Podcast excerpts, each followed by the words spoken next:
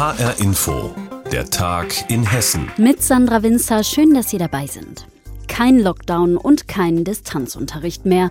Das steht unter anderem in der neuen Corona-Verordnung unserer Landesregierung. Die soll ab Donnerstag das Leben in Hessen für Geimpfte, Getestete und Genesene einfacher machen. Wie genau die Regeln ab Donnerstag aussehen werden, weiß unsere landespolitische Korrespondentin Sandra Müller. Es ist gut eine Woche her, da hat Ministerpräsident Volker Bouffier noch gesagt, man müsse darüber nachdenken, ob man die Corona-Maßnahmen immer noch allein an der Inzidenz orientieren solle. Wer aber angesichts dieser Worte geglaubt hat, die Landesregierung würde die Grenzwerte so mir nichts, dir nichts über Bord werfen, der hat weit gefehlt. Die Inzidenz ist und bleibt ein Indikator für das Infektionsgeschehen vor Ort, sagt Bouffiers Stellvertreter Tarek Al-Wazir. Aber wenn Sie unsere Eskalationskonzepte des letzten Jahres sich betrachten, dann ist völlig klar, dass die Eingriffsintensität und auch die Eingriffsschwelle sich deutlich verändert hat. Heißt im Klartext, das Eskalationskonzept der Landesregierung sieht auch in den kommenden vier Wochen noch die Grenzwerte von 35, 50 und 100 vor. Allerdings spielen Lockdown-Szenarien und Schulschließungen vorerst keine Rolle mehr. Stattdessen gewinnt die 3G-Regel an Bedeutung, also Zutritt je nach Inzidenz nur für geimpfte, Genesene und Getestete. Eine steigende Inzidenz heißt vor allem für ungeimpfte mehr Aufwand fürs Testen. Die Pandemie wird zunehmend zu einer Pandemie der ungeimpften. Weil wenn wir sehen, wer schwer erkrankt, wenn wir sehen, wo das große Auswirkungen hat, dann stellen wir fest, dass es in aller Regel ungeimpfte sind. Deshalb bleibt auch heute der bereits oft ausgesprochene Appell nicht aus, die Leute mögen sich weiter impfen lassen. Denn, so Al-Wazir, wer geimpft oder genesen sei, für den gebe es auch kaum noch Einschränkungen, abgesehen von Maske tragen und Abstand halten. Für die FDP im Hessischen Landtag gehen die Beschlüsse nicht weit genug. Nach wie vor liege der Fokus zu stark auf der Inzidenz, andere Parameter würden ignoriert. So die Kritik des gesundheitspolitischen Sprechers Janki Pürsün. Das sind so Parameter wie, wie viele Menschen sind auf Intensivstationen wegen Corona, wie viele Menschen wurden aktuell neu ins Krankenhaus aufgenommen und natürlich auch, wie breit ist das Infektionsgeschehen, sind es einzelne Familien oder sind es nicht nachvollziehbare Infektionsketten. Die SPD sieht das ähnlich. Sie begrüßt aber die Entscheidung der Landesregierung, die Clubs wieder für den Innenbetrieb zu öffnen. Das sei eine lang ersehnte Perspektive für die Betreiber, so der stellvertretende Fraktionsvorsitzende Marius Weiß. Wenn für die Ungeimpften das bedeutet ein PCR-Test, dann äh, kann es nur einerseits bedeuten, das wird für die ein ziemlich teurer Clubbesuch. Andererseits kann es bedeuten, erhöht das für die den Druck, sich impfen zu lassen. Und das ist natürlich, was im, was im Sinne der Politik ist. Die Betreiber dürften hoffen, dass möglichst viele Clubgänger der Impfempfehlung der Landesregierung folgen. Die neue Corona-Verordnung steht. Das hessische Corona-Kabinett hat getagt. Sandra Müller hat alles Wichtige zusammengefasst. 2000 Corona-Patienten, so viele wurden zum Jahreswechsel in hessischen Kliniken behandelt, 500 davon auf Intensivstationen. Jetzt im August ist die Zahl auf ein Zehntel gesunken. Aber was kommt im Herbst auf unsere Kliniken zu? Müssen die sich mit einer vierten Welle wieder auf mehr Patienten einstellen? Ob und wie sie vorbereitet sind, das hat unsere Wissenschaftsredakteurin Cornelia Eulitz untersucht und unter anderem mit der Chefärztin der Covid-Station in Frankfurt gesprochen. Ja, wir hatten jetzt einen etwas ruhigen ruhigeren Sommer. Es war aber nie kein Covid-Patient da. Und jetzt merkt man, dass die Hospitalisierungsrate so langsam wieder Fahrt aufnimmt. Professor Maria Wereschild ist Chefärztin der Covid-Normalstation am Universitätsklinikum Frankfurt. Sie behandelt Patienten, die so krank sind, dass sie nicht mehr zu Hause versorgt werden können, aber noch keine mechanische Atemunterstützung brauchen. Gerade wurde auf ihrer Station eine Stufe höher geschaltet. Ja, in der Praxis bedeutet das eigentlich einfach, dass man den Bereich, der für die Covid-PatientInnen vorgesehen ist, erweitert. Die müssen ja in einem speziell abgesonderten Bereich bei uns liegen. Dafür gibt es dann weniger Betten für Non-Covid-Patienten. Nicht dringende Fälle müssen warten, erklärt Professor Navid Kalatsch, der als medizinischer Geschäftsführer verantwortlich ist für den reibungslosen Krankenhausbetrieb im Klinikum Darmstadt. Betten hierfür explizit vorzuhalten, ist nicht notwendig, sondern Sie können durch gezielte Steuerung und Einbestellung von Patientinnen hier relativ schnell Kapazitäten und Ressourcen umschichten. Auch Personal muss aus anderen Abteilungen wie der Anästhesie oder den OPs abgezogen und in den Covid-Stationen eingesetzt werden, steht dann aber beispielsweise nicht mehr für Operationen zur Verfügung. Professor Navid Kalatsch ist Mitglied des Planungsstabs Covid-19 des Hessischen Sozialministeriums, zuständig für Südhessen, eines von sechs hessischen Planungsgebieten. Er koordiniert in Darmstadt die stationäre Versorgung mit den Kliniken in der Region. Personal ist die eigentlich limitierende Größe für die Versorgung. Es sind und waren niemals Beatmungsgeräte oder Intensivbetten. Ähm, davon gibt es in Hessen und in Deutschland ausreichend. Kalatsch sieht sein eigenes Klinikum gut aufgestellt, auch wenn alle Mitarbeiterinnen und Mitarbeiter Corona-müde seien und sie mit Sorge auf die Inzidenzen schauen. Professor Maria Wehreschild lässt für ihre Mitarbeitenden Pullis drucken, als Dankeschön. In jeder Runde sozusagen lernt man wieder was dazu und wir sind definitiv besser geworden, was die Infrastruktur angeht, vor allem die Geschwindigkeit, in der wir diese Infrastruktur jeweils anpassen können an die aktuelle Situation. Es gibt dann auch schon Listen, so Checklisten von Dingen, die zu tun sind, von Geräten, die eben von A nach B gebracht werden müssen und so weiter. Das äh, ist jetzt einfach alles ein eingespieltes Team. Eingespielt sind nach eineinhalb Jahren Pandemie auch die Bedarfsplanungen in den Krankenhäusern, sagt Professor Stefan Gramminger. Er ist geschäftsführender Direktor des Hessischen Krankenhausverbandes, in dem 95 Prozent der hessischen Kliniken organisiert sind. Auch in den Sommermonaten habe sich der Krisenstab des Sozialministeriums regelmäßig getroffen und die Lage besprochen. Wichtig, glaube ich, für den Patienten, da muss ich keine Sorge machen, wir haben sozusagen nicht nur theoretische Pläne in der Schublade, sondern haben Pläne, die sich in der Praxis äh, sozusagen äh, bewiesen haben, dass sie funktionieren. Hessens Kliniken fühlen sich gut vorbereitet auf eine vierte Corona-Welle. Darüber hat Cornelia Eulitz mit einigen Ärztinnen gesprochen.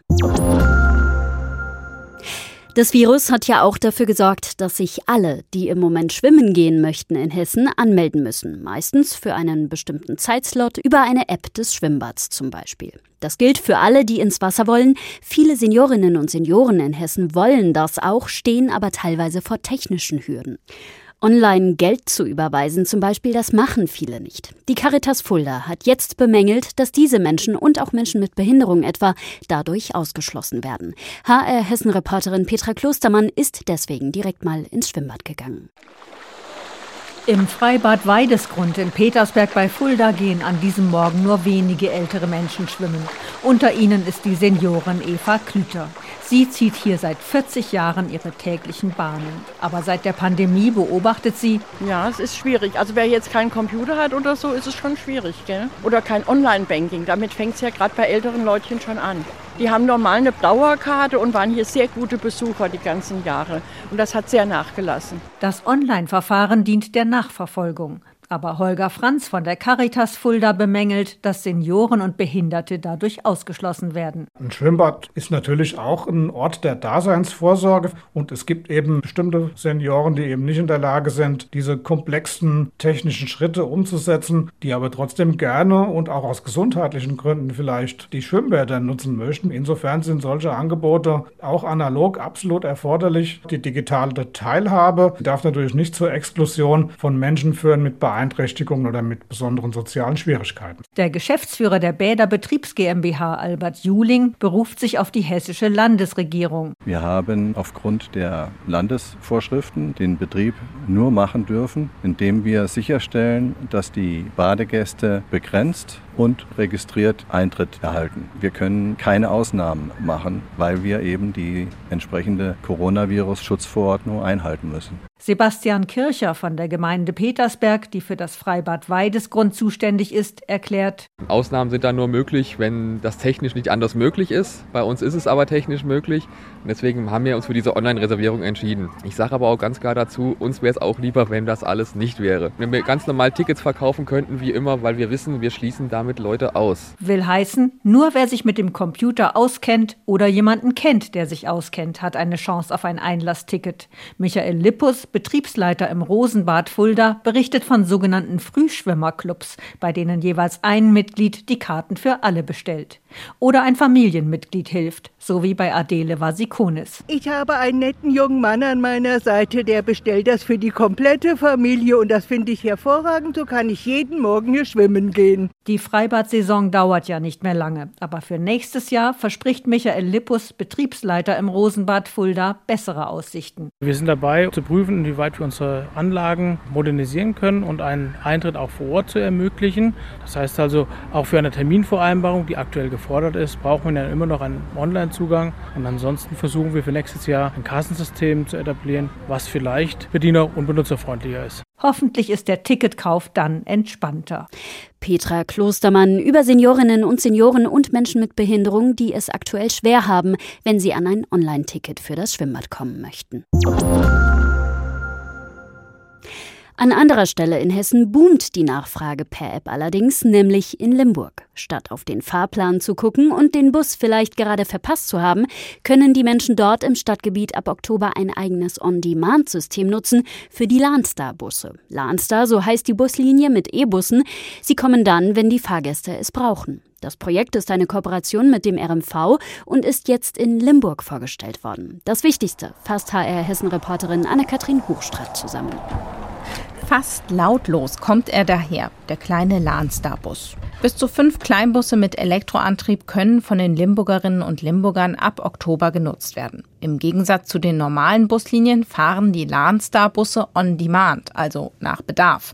Wie das funktioniert, erklärt Hicham Azu von der Limburger Stadtlinie, der die neue Linie mit ausgearbeitet hat. Also ganz einfach, kommt es erstmal drauf an, habe ich die App. Wenn ich die App nicht habe, dann muss ich anrufen. Das heißt, ich stehe an der Haltestelle vor der Straße und sage, ich würde gerne nach äh, Linter zur Mainzer Straße. Dann wird mir mitgeteilt, wann das Fahrzeug da ist.